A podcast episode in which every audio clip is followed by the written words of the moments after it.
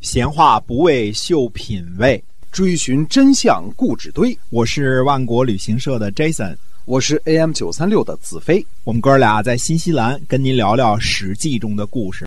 各位亲爱的听友们，大家好，欢迎回到我们的节目中，《史记》中的故事是由新西兰万国旅行社的 Jason 为您讲的。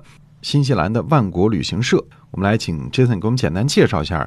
呃，咱们万国旅行社有哪些产品和服务，好不好？哎，对的，我们主要是做这个呃目的地成团啊，都是在新西兰本地成团的。嗯，那么南岛北岛呢，都每天都可以出团，但是呢，现在做的更多的是自驾游啊，自由行。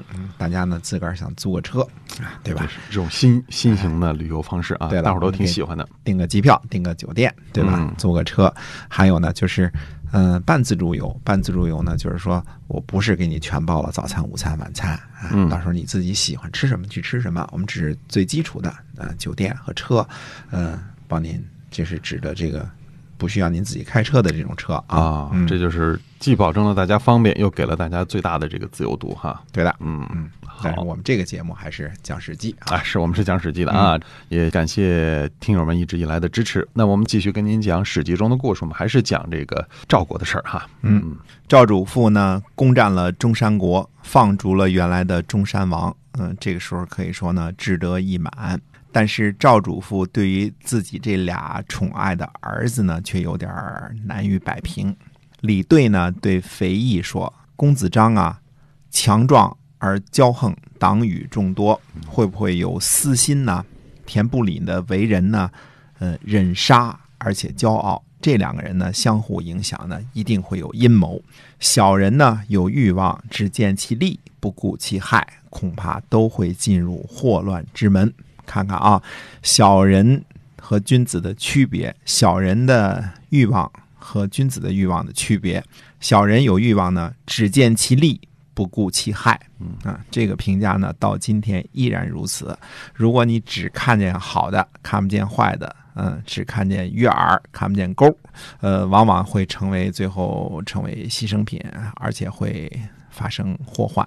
接着呢，李队就对肥义说呢：“说先生您呢，责任重，势力大，如果出了祸患呢，一定会集中到您的身上。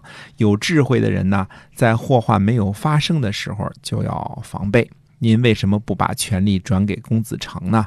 不要招祸。肥义回答说呢：“说想当初呢，赵主父嘱咐我说，不要变更法度，不要有不同的想法，坚守一心，至死而已。我呢，当时再拜接受命令，现在呢，惧怕田不里发难而忘记我已经接受了任命，这变化呢也太大了。既接受了严格的命令呢。”退下来不能完成，我的错误就更大了。谚语说呢，死者复生，生者不愧。我前边呢说过这个话了。为了保全我的话，哪里能够爱惜我的身体呢？忠贞的大臣呢，有祸难的时候呢，才能见到气节。您呢，赐教给我，可见对我呢一片忠心。就算这样，我已经有言在先了，终究不敢有过失。啊，李队说：“好吧。”您勉力而行吧，我估计呢，我只能在今年见到先生您了，哭着就出去了啊。这些话呢，我们听着很熟悉啊，就是原来晋献公的大臣荀息对晋献公说的话：“死者复生啊，那么生者不愧。”说出来的话呢，就不能够收回去。他的话呢，荀息这个说的这些话呢，已经变成当时被引用的话了。可见这个晋国原来对这个后来的赵国的影响呢，还是在的。那么李队呢，多次去见公子成，商议对付田不礼的事儿。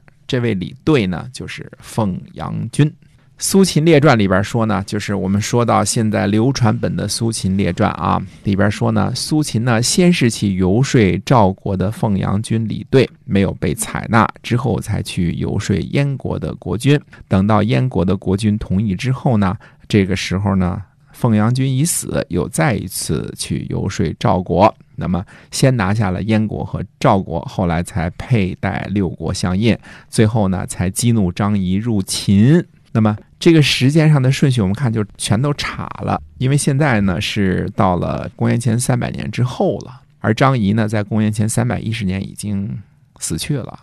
那凤阳君呢现在还没开始当权呢。所以就是把前后的故事的顺序呢，完全就颠倒了。这个时候我们说的是在公元前二百九十五年的这个故事啊。那么公元前二百九十五年之后呢，李兑才真正的当在赵国当权。所以《苏秦列传》当中里边的这个故事呢是错误的，呃，完全是叫做什么关公战秦琼式的错误。你这个时候听了我们的故事之后，你再去读一下《苏秦列传》呢，你就会发现一堆驴唇不对马嘴的事儿了啊！故事是编的，怎么编都编不圆。那么我们再次强调啊，这些故事呢是战国时期的文人编的，编完了之后呢，司马迁呢。把它当成史实给记录下来了，而且呢，用他的生花妙笔呢给顺了一下，把语法什么都给改了一下，啊 所以他就特别好了，也就广泛流传了。不过它不是史实啊，这个完全是不对的。又有一天呢，肥义呢就对大臣信期说了，他说：“公子章和田不礼啊，确实值得担忧啊。他们对于我肥义呢，表面上和善，实际上呢很邪恶。”呃，这个人呢，贪婪欲望很大，呃，内里呢得到主人的信任，在外边呢很暴虐。一旦专权呢，国家很危险。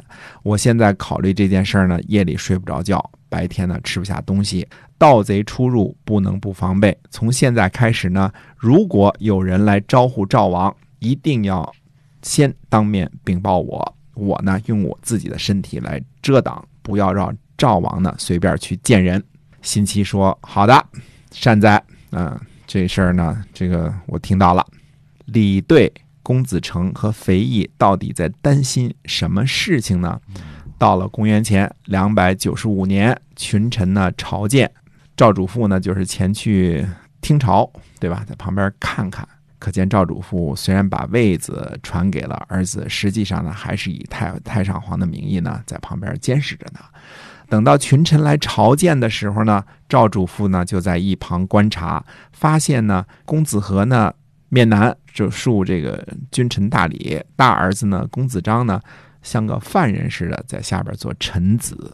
那么赵主父心里呢非常的难受，于是呢赵主父呢就准备呢把这个公子章呢立为代王，去管理代这个地方，也就是以大同为中心的赵国北部的这块地方。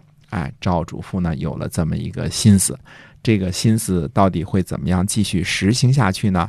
那么下期再跟大家接着说。嗯，是的，今天我们这个史记中的故事啊，这个讲赵国的故事呢，先跟聊到这儿，我们下期节目再会，再会。